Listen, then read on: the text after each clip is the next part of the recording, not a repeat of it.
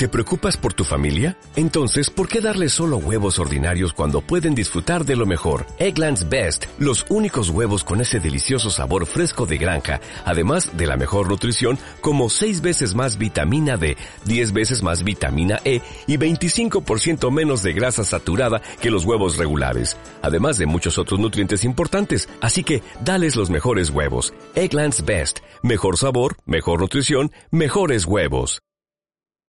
Turismo y Emprendedores, episodio 47 con la gran Isa Edrera.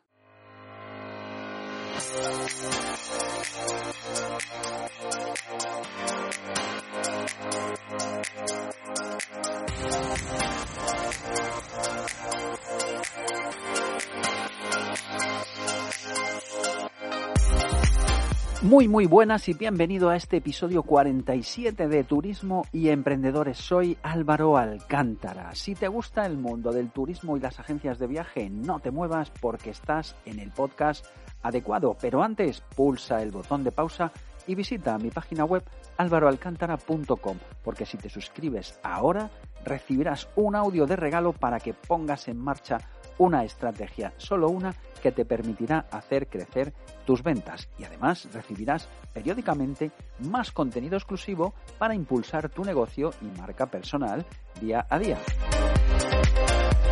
Por primera vez en Turismo y Emprendedores entrevistamos a una escritora novelista, Isa Edrera. Isa es compañera auxiliar de vuelo en la línea aérea del grupo Iberostar World to Fly y además ha publicado su primera novela, ¿Cuántos hombres caben en una vida?, publicada por la editorial Letrame.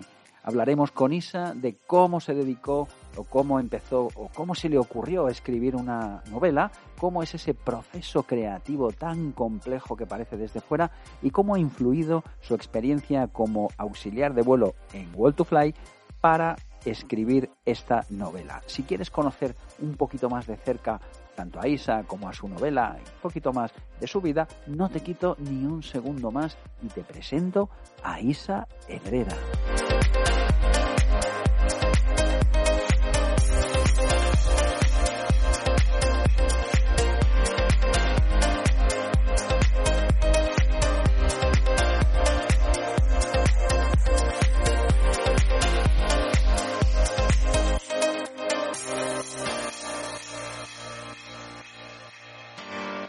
Invitada de hoy en Turismo y Emprendedores nació en la primavera del 92 en Trebujena, un pueblecito de Cádiz.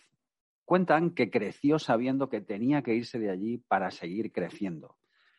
Es traductora e intérprete, auxiliar de vuelo y profesora de inglés y de lengua castellana y literatura. Ella afirma que lo que va sabiendo de la vida lo aprende viajando. En su maleta, en su bolso, o en su mesita de noche nunca faltan libros ni un cuaderno en blanco. Con amor, pasión, dolor, tristeza e ilusión ha creado ¿Cuántos hombres caben en una vida? La que seguro que será la primera historia de las muchas que sueña con crear y compartir con sus lectores. Atardeceres con vinazos y buena compañía es lo que le pido a la vida. De este modo se presenta en su cuenta de Instagram, damos la bienvenida a Isa Edrera. Muy buenos días, Isa, ¿cómo estás? Hola, buenos días, Álvaro. Muy bien. ¿Qué tal? Pues, pues, bien, ¿y tú cómo estás? ¿Qué tal en Madrid? Bien, aquí de Digital Libre. Fenomenal. Oye, no sé si esta presentación te parece así como completa o quieres añadir algo más para que te conozca nuestra comunidad de turismo y emprendedores. Yo creo que está bastante concisa y, completa. completa, ¿verdad? Sí, sí, sí. Muy bien. Oye, si te parece, vamos a hablar de tu novela, que por cierto eh, terminé hace una semana o así. La verdad que me ha, gustado muchísimo. La tengo toda subrayada con, ¿sabes? Con el boli, con, con marcadores, las páginas todas marcadas y Muchas demás. Muchas gracias de, bueno, pues muchos momentos que he rescatado, muchas eh, frases y demás que me han encantado. Así que vamos a analizarla un poquito. Uno de los personajes de la novela es Wari, digamos el amigo del alma de Isabela, que es la protagonista de la novela, con el que siempre comparte todo lo que sucede y que siempre la anda animando ¿no? para escribir un libro sobre su vida. Yo no sé si en tu caso el libro surgió también de una manera similar, si hubo como algún amigo que te empujara o cómo surgió esta idea. Más que un amigo fue el momento en el que me encontraba.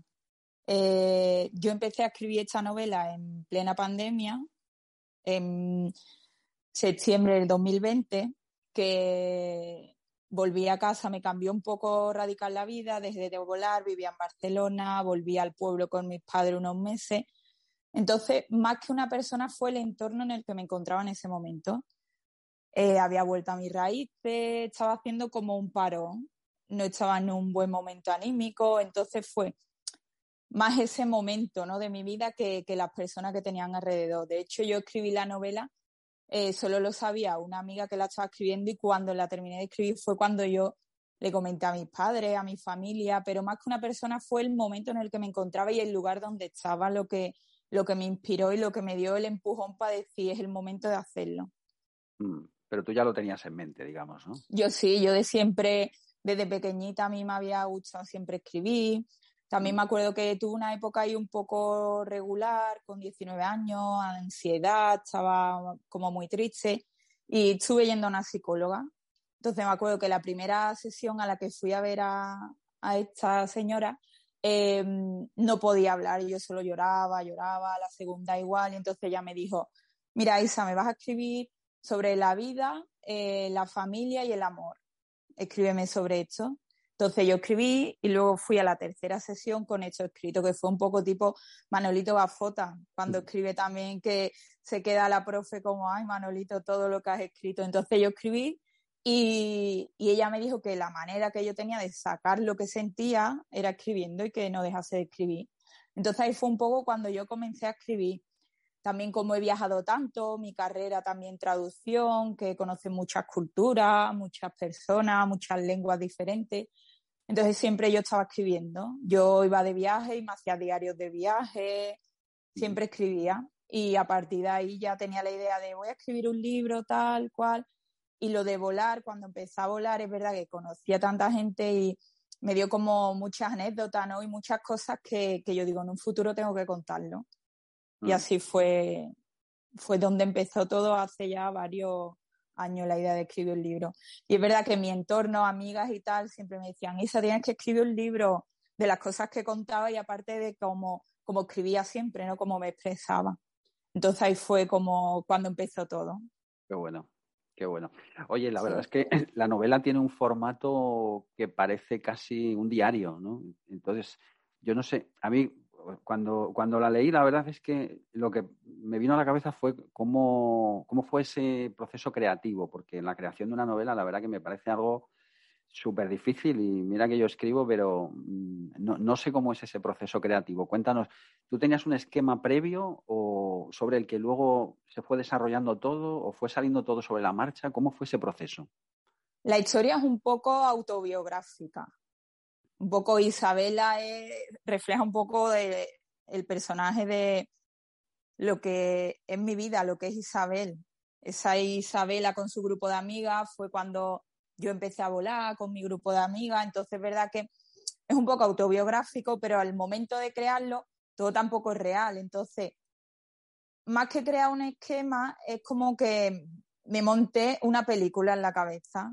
Entonces me monté la película, lo que yo quería contar, y ahí iba escribiendo. Es verdad que había días que podía escribir 50 páginas y días que no escribía nada. Aunque fuera autobiográfico, hay cosas que no son reales, hay mucha ficción también. Es verdad que mm, conforme iba escribiendo, los días que más inspiración encontraba, era cuando al día siguiente, si continuaba escribiendo, podía como que seguir hilando si a lo mejor estaba cuatro o cinco días que no escribía, luego me costaba retomarlo. Porque aunque fuera autobiografía, todo no es real. Entonces, es verdad que ahí sí que necesitaba como decir, venga, sigue montándote tu película, ¿no? ¿Qué, con qué vas a enlazar ahora? ¿Qué quieres contar para que esto funcione y que tenga un hilo conductor?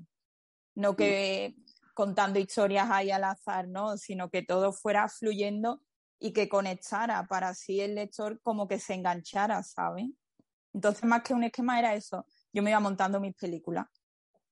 Sí, qué importante es cuando escribimos el, siempre lo digo, el hacerlo de manera seguida, porque Eso es. lo que tú dices, si dejas mucho espacio de tiempo, pierdes el hilo y parece Claro. que como esa, eh, ese fluir, digamos, parece como que se corta.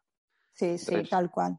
Sí, te entiendo perfectamente en esto que, Sí. en esto que, que comentas. Oye, en la, en la novela comienzas diciendo que hay parte de realidad y de ficción, también lo has comentado ahora, pero que cuando se habla de sentimientos, que no hay ficción, que todo es realidad. Yo no sé si todos los sentimientos de Isabela, incluso, incluido el carácter de ella, es exactamente como el tuyo o, o hay diferencias. Yo creo que ahí que quien me conoce cuando ha leído la novela ve claramente en ese personaje que Isabela soy yo.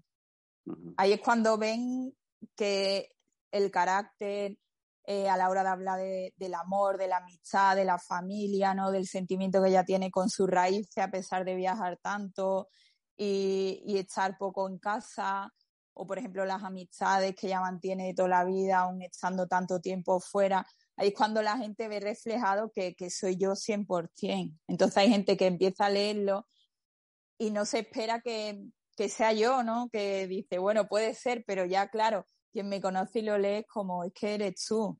Que también un poco yo voy como a pecho descubierto. Es como, mira, aquí me, me desnudo y que sea lo que tenga que ser, pero Isabela es, es Isa Herrera. En lo sí, bueno claro. y en lo malo. Te Sí. abriste totalmente y, y es En canal, sí, sí. un reflejo total, ¿no? Sí, sí, total. Mm. Y da un po- me imagino que eso da un poco de vértigo, ¿no? Sí, da miedo. Yo me acuerdo que cuando terminé de escribirla, que yo ya había mirado editoriales y tal, y se lo cuento a mi madre, y mi madre dice, pero ¿cómo, cómo has escrito una novela, hija? Yo no me he dado cuenta, porque yo estaba en casa. Total, y ella me dice, bueno, antes de que de publicar nada, yo la tengo que leer, Isa, ¿cómo vas a publicar algo? Y claro, que una novela de este tipo también la lea a tus padres como, ojo, ¿sabes? Aunque todo no sea verdad, pero es verdad que hay muchas cosas que yo si un Sí. día soy madre no me gustaría saber de mi hija, la verdad. Pues nada, Sí. ella la leyó y me dijo que, que para adelante y como que qué valiente, ¿no? De hacer algo así también. Sí, claro, me imagino que habrá partes que igual te da un poco como de pudor que lo lean, Claro, Pero- claro, eso es. pero yo creo que está contado de, de- de una forma tan natural Natural, eso Sí, es la palabra. que, sí. que yo creo que no, o sea, no, no creo que nadie como que se, se pueda sentir mal, al contrario, yo creo que está contado de una manera muy natural y muy bonita, ¿no? Entonces, a mí, a mí me gustó mucho la manera en que, en que lo cuentas, ¿no? Esa naturalidad. Muy bien. Muchas Oye, eh, nada. En, en una parte de la novela dices que nunca quieras cumplir los sueños de nadie. ¿Tú crees que hay muchas personas que andan viviendo intentando cumplir los sueños de otras personas como para hacerlos felices y se olvidan de sí mismos? Yo creo que sí, yo en parte pude vivir en algunos momentos esto, ¿no? En plan, el amor yo creo que te ciega, que llega un punto que el amor te, te ciega y te hace ser un poco irracional, ¿no? Entonces, quieres tanto a esa persona que, que lo que te importa es su felicidad y te apartas un poco la tuya. Y yo creo que sí, que no sé si mucha gente, pero que sí que hay personas que están dispuestos a vivir los sueños de los otros aparcando lo suyo por la felicidad de, de la otra persona y no mirando la tuya propia. Pero creo que esto más que es sobre todo por el amor, que, que te ciega tanto que es como que nada te importa, solo esa persona. Entonces, pues llegas a hacer cosas que, que a lo mejor no harías, ¿no? En otras situaciones. Sí, que te olvidas un poco de, de ti mismo, De ti mirar mismo, hacia sí. el interior y te centras en Eso la es. persona que tienes al lado, ¿no? Y, Sí. y parece que es como tu objetivo, ¿no? Eso es, eso es. Claro, Sí. y su- claro, lo que creo que sucede muchas veces es que cuando existen rupturas muy drásticas, eh, yo creo que hay, hay veces que sucede esto, ¿no? Que cuando te has centrado demasiado en el otro y, y demasiado poco en ti, como que esa ruptura te deja como un vacío que es mucho más, no sé cómo decirte, como más profundo, ¿no? Que si te has cuidado de, de saber Claro. siempre dónde, dónde estás, ¿no? Claro, cuando te, si te centras 100% en la otra persona, entonces eh, si tu vida, tienes tu vida, pero tu vida es esa persona, y te la quitan de un día para otro, es como que vas sin rumbo, ¿no? Que no, que no, que no sabes dónde ir, qué tienes que hacer cuando has tenido como esa necesidad, ¿no? De, de la felicidad de la otra persona, más que de la tuya. Sí, sí, sí, sí, pienso exactamente lo mismo. Oye, la novela, la verdad es que mm, hablas mucho de, pues, de, de, las relaciones, de las relaciones humanas eh, y sobre todo del amor, yo creo que desde todos los puntos de vista, o sea, el, amor eh, entre amigas o entre amigos, el amor con la familia, el amor entre parejas, ¿no? Eh, el amor que se da solamente en relaciones como más esporádicas o más sexuales, vamos a decir, ¿no? Y, hay, un momento donde tú, donde el, personaje, digamos, de Isabela habla de, su hombre ideal, ¿no? Entonces dice, espero que el hombre que esté a mi lado me dé seguridad, fidelidad y libertad, que quiera compartir todo conmigo, sus mayores miedos, sus secretos más tontos y sus sueños más importantes. Que no me quiera tanto, pero que me quiera bien. ¿Compartes con Isabela esa foto de, de tu hombre ideal o le añadirías o le quitarías algo? Sí, eso más que Isabela es Isadrera. Isadrera, ¿no? en ese momento. Es ella la que te la robaba a ti, ¿no? Sí. Eh, Isabela lo coge eso de, de Isadrera. Qué bueno. Sí, sí, sí. Es tal cual, ¿no? Sí, sí, tal cual. Porque yo creo que también, como que de pequeño, ¿no? Como nos enseñan que te quieran mucho, que te quieran mucho.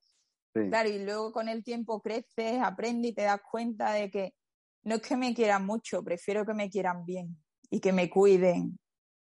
Hmm. Sí, es más como la, calidad del amor, ¿no? Más que la cantidad. Eso es más que la cantidad, sí, sí. Quiéreme menos, pero quiéreme bien. Qué bueno. Oye, em, el, bueno, no sé si decir Isabela o Isa, porque ya prácticamente sois las mismas, pero es verdad que em, es una andaluza un poco peculiar, Dice que la gente no entiende que a una andaluza no le guste el gazpacho ni el salmorejo. y dice, yo no entiendo por qué en Madrid comen bocadillos de calamar. No por eso alucino cuando los veo comerlos. Bueno, la verdad es que la gastronomía y los libros son como dos, dos pilares fundamentales ¿no? de, la, de, la, de la novela. O sea, aparecen libros constantemente, referencias de títulos con sus autores, eh, lo cual hace ver que, bueno, que eres una super lectora y también salen muchas referencias gastronómicas, ¿no? De restaurantes, de tipos de restaurantes. Sí. Yo, no sé si te atreves a citar alguna novela que te haya marcado especialmente, ¿no? Y como un plato con la que la asociarías, ¿no? Algo que te guste mucho. Bueno, yo libros favoritos que tengo 200. Siempre tengo ahí un top 20 que voy metiendo, sacando, pero aparte leo mucho y leo de todo. Menos novela policíaca es lo único que no, que no me, no me gusta leer, lo demás puedo leer cualquier cosa. Eh, un libro que sí que me marcó mucho, muchísimo, yo creo que es por el momento en el que me lo leí, yo vivía en Barcelona y me lo leí justo ahí, El penúltimo sueño de Ángela Becerra. Es una historia de Ángela Becerra. Esto es una historia de amor, sucede en Barcelona y esta autora a mí me gusta mucho. Y si tengo que relacionar este libro con un plato, pues mira, diría que con las arepas, porque ella es colombiana, la ah. autora. Y no sé, creo que qué buena combinación. es un poco así loco, pero. Lo sí. El penúltimo sueño con las arepas. vale, y el salmorejo y el gazpacho ya lo damos por. sí, y el bocadillo de calamares calamares pero sin pan. Eso como que no te cuadra mucho, ¿no? No, eso no me cuadra. Yo que vengo de familia de que se dedica al mundo de pescado, la pesca y tal, es como no, eso no. no metemos los calamares en pan. Le metemos alioli a lo mejor o en arroz negro. Como que no tiene mucho sentido, ¿no? No, no. No lo tiene. Muy bien. Oye, escribes en tu novela que como vivimos con tan poca pausa y tanta prisa, se nos escapan las cosas sencillas y no somos capaces de apreciarlas. ¿Tú crees que estamos eh, poniendo como los estándares de felicidad demasiado altos y nos estamos olvidando un poco de, pues de esas cosas sencillas, ¿no? De, de la comida, de, no sé, de un libro y demás. ¿No te parece eso? Porque yo tengo esa sensación. ¿eh? Sí, de disfrutar el momento. Es justo en la época que yo escribí el libro, que claro, mm. estaba ahí en el, en el pueblo, ¿no? Claro, ahí me di cuenta lo que, lo que es la vida lenta y, y, disfrutar el momento. Yo soy de un pueblo de 7.000 habitantes. Mm. Yo veo, yo salgo al parque y, y, los niños juegan con las pelotas y con las bicis y se caen y lloran y la madre, anda, eso no es nada, levántate y sigue jugando. Y, y, están comiéndose un pan con nocilla. Y pequeñas cosas que yo digo, que empecé a apreciar, digo, claro, digo, que estos niños saben, están aprendiendo que la vida no es ir a un parque a sentarte con una tablet o tener que por la vida sana merendar una manzana y un plátano, que de toda la vida se ha crecido así, con las rodillas llenas de, de moratones y los codos con sangre y se te rompe la ropa y no pasa nada. Entonces ahí ya empecé a apreciar como decir, claro, es que la vida es esto. Luego también mi padre es un señor que tiene un huerto y se pega toda la tarde en su huerto. Yo iba a verlo y él disfrutaba pues regando las plantas. Me tomaba una cerveza ahí con él y no había ni luz, en el, en el huerto no tiene ni luz. Entonces yo decía, digo, tío, es que esto no se aprecia. En las grandes ciudades estamos acostumbrados a vivir deprisa mi madre cuando viene a verme a Madrid me dice, Isa, pero la gente va, va tarde a todos sitios. Pues la gente va caminando y no camina, corre. Y, yo me incluyo, estando aquí como que te contagian, ¿no? Es como que te vives deprisa y, y todo, un café, en plan, vale, tengo 45 minutos para tomarme un café. Yo me voy al pueblo, me tomaba un café a las 3 de la tarde y llegaba a mi casa a las 8 de la tarde. ¿Sabes? Si, si no tienes nada que hacer, como que, que se ha perdido eso de, de vivir sin reloj, de, hacer lo que te apetece, tenemos que tenerlo todo programado, saber en qué restaurante vamos a comer la semana que viene, porque si no reserva no vas a poder comer. Es como que estamos ahora expuestos y condenados a una vida programada, es lo que yo siento. Por suerte en mi trabajo, que yo estoy volando y paso mucho tiempo en el Caribe, tenemos otro tipo de vida, ¿no? Y viven más como desconectadas cuando está allí, pero es verdad que, vuelves al mundo real y, es así. Vivimos programados, es difícil improvisar, ¿no? Porque como está hoy la vida, pero sí, creo que, se ha perdido eso de, disfrutar el momento, hacer lo que te apetezca. Sí, es como que, que, nos lo ponen difícil para hacerlo. Sí, y yo no sé si mucha culpa de esto lo tienen las redes sociales, ¿sabes? Eh, que cada vez son eh, más rápidas y demás. Yo la verdad que me he desconectado de casi todo porque llegó un momento que perdía demasiado tiempo, pero cada red social nueva que aparece, ¿no? Ahora, por ejemplo, el caso de TikTok, que son vídeos súper cortos, ¿sabes? Donde se condensa la información. Entonces, cuando te quieres dar cuenta, llevas tres horas eh, o, o, una hora viendo vídeos de 30 segundos y esa es una cantidad de información que al final el cerebro, joder, tiene que, no sé cómo decirte, se tiene que parar en algún momento porque como está preparado naturalmente para, eso. Sí, tal cual, sí. O a veces eso, entras en Instagram, te pones a ver una foto, de ahí te vas a otra, otra, otra, y cuando te das cuenta dices, que llevo aquí 40 mm. minutos y venía para dos minutos para echar un vistazo. Sí, sí. Totalmente. También ahora el, el Insta Story, que lo contamos todo, yo me incluyo, a mí me gusta mucho Instagram. Pero es verdad que, sí, que estamos ahí conectados todo el rato. Mm. Eh, ¿Eres muy asidua de las redes o no? ¿O, te basas en una?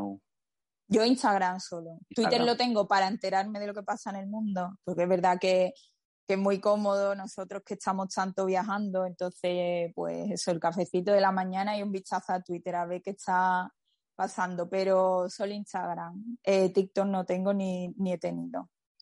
¿Y separas las cuentas personales de, cuenta de autora, digamos? O... Sí, sí, sí, las tengo. Tengo la de autora y luego tengo la mía personal, que ah, la tengo privada y tengo ahí a mi gente. Sí, tus amigos, tu gente. Eso es. Claro. ¿Y te ayuda, te ayudan las, las redes a la promoción de, de, la novela y demás? ¿O has notado ahí? Con el Instagram del libro sí que noté, sobre todo que yo lo ponía en, mi en el mío privado, entonces de ahí lo iban compartiendo amigos y, la verdad es que sí. Ahora sí que lo tengo muy, muy abandonado el Instagram de, de escritora, pero es verdad que tengo ahí en mente empezar a volver a escribir. Ajá. Qué bueno. He hecho un parón que necesitaba, claro, yo escribí estos dos libros en menos de un año Sí. Entonces ahora es como que se quedó ahí un vacío y ahora pues retomaré. Mi intención es en octubre, noviembre, tengo ya ahí en la mente un par de ideas y empezar a desarrollarla, a ver qué tal. Luego nos cuentas de esto. Sí. sí, hay, mm, bueno, sobre todo en el final de la novela, que no, o sea, tampoco hace falta desvelar nada, ¿no? Pero hablas de los cambios. Eh, dices que cualquier cambio, por duro y doloroso que parezca, acaba transformando, o sea, se acaba transformando como en enseñanza y aprendizaje y por consecuencia en algo mejor. Yo no sé si te parece que el miedo al cambio está más presente ahora que hace años, ¿no? Donde hablabas antes, antes comentabas, por ejemplo, el caso de los niños, cuando salían, cuando nos caíamos y demás, se vivía como de otra manera. Yo no sé si ese miedo al cambio está ahora como más presente. No sé, no sé cómo lo ves tú esto. Yo creo que sí. Que la eh, sí, que ahora, por ejemplo, el tema de yo tengo amigas, ¿no? Que muchas se dedican a publicidad, otras también que vuelan. Em, a lo mejor no están contentas ¿no? en el trabajo, pero por, por no dejar lo que tienen, no se arriesgan a que pueda venir algo mejor. Yo es que la verdad que siempre he sido de arriesgar. Yo no he estado a gusto con lo que he tenido y lo he cambiado. Yo me acuerdo, yo empecé a estudiar psicología, que era como mi sueño, y llevaba dos semanas en Granada y le dije a mi madre que eso no era lo mío. mi madre, pero ¿cómo que lleva no, pues lo cambio, venga, pues traducción. Yo empecé a volar en Vueling y yo dije, yo no quiero esto, me cambié de empresa. Em, yo creo que hay personas, bueno, y la sociedad en general, que como tenemos tanta inseguridad de lo que va a pasar y más después de la pandemia, es como prefiero no mover lo poco que tengo a lo mejor y conformarme a que dé el paso y luego sea peor. Cuando peor de lo que tienes si estás mal es muy raro que te vaya. Como yo decía, digo, si aquí estoy mal, veo que esto es muy raro, será igual, porque peor no va a ser si aquí no quiero estar. Entonces, es verdad que, que yo creo que sí, que el cambio está presente, pero más por, por cobardía, por miedo a lo que pueda venir.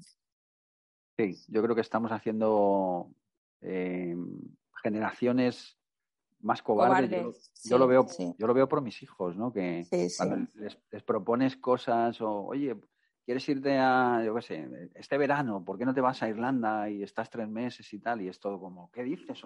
O sea, ¿sabes? Se echan las manos a la cabeza porque... Claro, claro. Yo, creo que los protegemos demasiado o, no sé si nos protegen demasiado cada vez más y, estamos haciendo generaciones, creo que más débiles en ese sentido. Y yo creo que esto lo, lo pagaremos.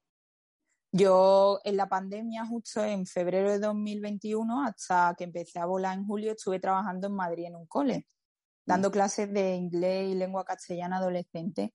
Es verdad que veníamos de la pandemia, pero los niños estaban, eh, solo querían móvil. De hecho, los padres me contaban que ellos se reunían en casa con los amigos, lo que sea, y cada uno con su móvil. Y haciendo TikTok, con vídeos en YouTube, tal que no salían a pasear, no salían y hacían una cena. Era como la generación de, los móviles, como yo digo. Sí, esto es un problema. El tema de los, chavales. Sí, sí. Es, un problema que además no sé cómo vamos a resolver porque están tan metidos en ello. Y cada vez baja, es algo que va a más, no que vaya menos. Claro, sí, sí, porque cada vez dependemos más del teléfono, para todo. Sí, y lo que pasa es que si tú a lo mejor no quieres que tu hijo tenga teléfono, pero los 12 amigos de tu hijo lo tienen, ya mm. estás como, te sientes mal porque sientes como que lo estás tú despegando, pues no se entera de los planes, no, no saben dónde van, cuándo van, entonces ya es como que incluso la sociedad te obliga a mm. hacer algo que va contra tus principios o tus valores, que un niño con 11 años tenga teléfono móvil, por ejemplo. Sí, sí, totalmente, totalmente. Es así. Yo no sé cómo terminaremos solucionando esto, pero, pero bueno. Oye, em, nos quedan diez minutillos. Eh, me gustaría ya como abordar las, las, dos preguntas que le hago a todo el mundo ¿no? Em, en turismo y emprendedores. La primera es que nos digas, bueno, tú que has volado desde hace ya un montón de años, que conocerás un montón de destinos. Yo no sé si te quedas con algún rincón, algún lugar, alguna ciudad, algún país, eh, ese sitio donde en esos momentos ahí que no, te, que no te encuentras muy bien, ¿no? Donde si pudieras coger esa máquina del tiempo, ¿no? Y marcharte a un sitio, ¿con cuál te quedarías? Si, si se puede elegir uno, claro. Yo siempre el pueblo, donde nací, donde crecí. Eh, ahí es donde encuentro mi, mi vía de escape, el amor que siempre a lo mejor en algún momento tengo más carencia, lo encuentro ahí. Y es verdad que voy poco, pero voy poco porque cada vez que voy me cuesta mucho irme. Entonces, como que evito a lo mejor ir tanto, pero que si mi lugar favorito del mundo, ahí. Si el mundo se va a acabar y tengo que acabarlo en algún sitio, sería ahí. Sería allí. Es curioso porque de las personas que entrevisto, cuanto más viajan eh, o cuanto más han viajado, en esta pregunta todo el mundo dice, eh, mi lugar favorito es o mi casa, o mi pueblo, o mi ciudad, o mi barrio, o, mi, playa. Es curioso, ¿eh? Como intentamos como volver a las raíces, ¿no? Sí, es que cuanto más viaja, más valora lo que tiene. Ya no te digo en el pueblo, sino España. Yo he viajado mucho y, y, como aquí es que no se vive en ningún sitio. Ni se come, ni se bebe. Eh, la gente, la alegría, la seguridad que, que tienes aquí. Da igual la hora que sea. Bueno, siempre hay zonas, ¿no? Pero que como vivimos aquí, el clima que tenemos, yo creo que no hay lugar en el mundo. Mm. Ya no solo el pueblo, sino España en sí. España en general, ¿no? Sí. Sí, sí, sí, Es curioso esto, ¿eh? pero sí, ya me, ha pasado varias veces y ya como se ha repetido en el tiempo. claro. es curioso, ¿no? Como cuanto más viajas, más aprecias eh, dónde, estás, dónde vives. Lo que tiene. Sí, el país, la gente. Es curioso. Yo creo que tenemos mucha suerte de eso. Sí que la tenemos. Oye, ya sabes que, eh, que tu amiga Sandrine eh, fue la que me recomendó a, ti tu novela, que, bueno, pues que me interesara un poco por el trabajo que estás haciendo y demás. Me habló súper bien de ti. Eh, y, me falta hacerte esta última pregunta, ¿no? ¿A quién recomendarías para, para este podcast? Puede ser una persona, una empresa o lo que tú quieras. Bueno, primero hoy vamos a felicitar a Sandrine que es su cumple. Ah, mira, no lo sabía. Sí. mira, lo vale más. seguro. Así que felicidades, Sam. Y quiero recomendar a Neus. Neus es una compañera que vuela también con nosotros.